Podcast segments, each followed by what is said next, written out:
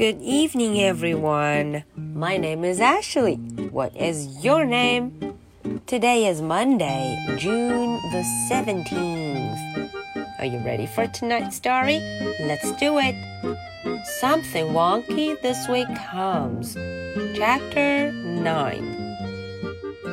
在前八章的故事中，我们知道 Mercy 这回好像又要闯祸了。他呀，被我们这一位身强力壮的 Francine Polay 给盯上了。嗯，Francine Polay 拿着网，好像又要去抓 Mercy。大家一起瞧瞧，在第九章 Chapter Nine 第九章的故事中，Mercy 又会遇到什么事呢？Chapter Nine，Mercy stopped。咦，Mercy 停了下来。She sniffed。他闻了闻，sniffed. The smell of butter was very strong. The smell of butter was very near. 嗯，他感觉到这个味道非常的强，而且很近。It was very strong，很强很浓。It was very near，而且呀离得很近。 The smell of butter was coming from the back seat of a station wagon.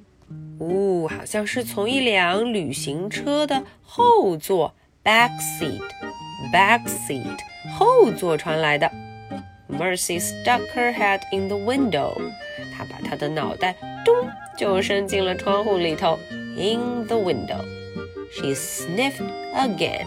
嗯，她又闻了闻，sniff。 the smell of butter was coming from an extremely large bucket in the hands of a very small child. 哦，原来呀，这个味道是从哪儿传来的？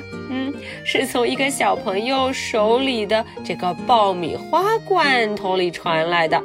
哦，这个爆米花桶非常大，It was extremely large，超级大哦。 Mercy helped herself.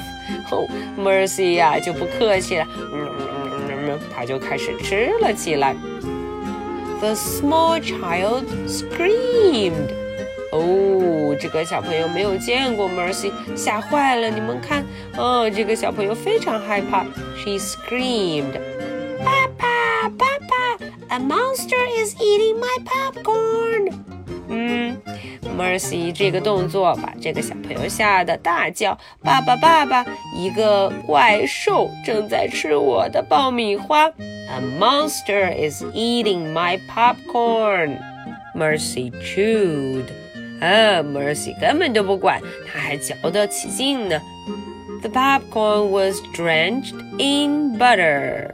哦，这个爆米花里面呢，全都是黄油，butter。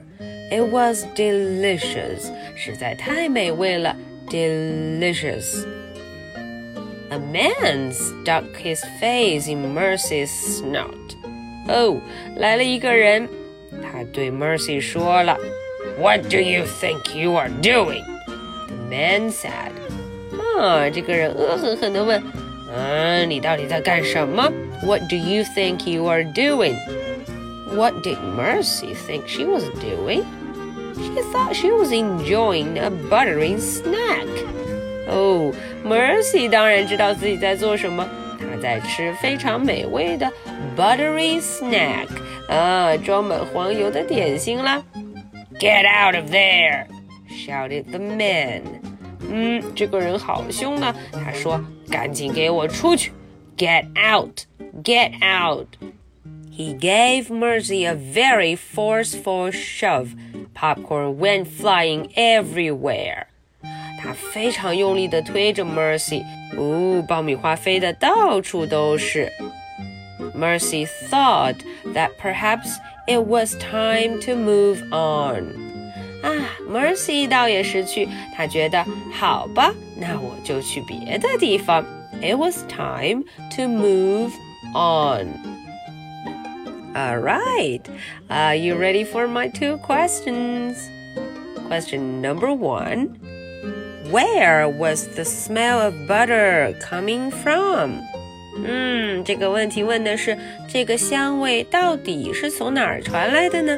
Where was it coming from? Question number two. What did the small child call Mercy? 哎，这个 Mercy 呀、啊， 这么不客气的吃人家的爆米花，这个小朋友把它当成什么了？What did she call her? Okay, so this is the story for Monday, June the 17th. My name is Ashley. What is your name? So much for tonight. Good night. Bye.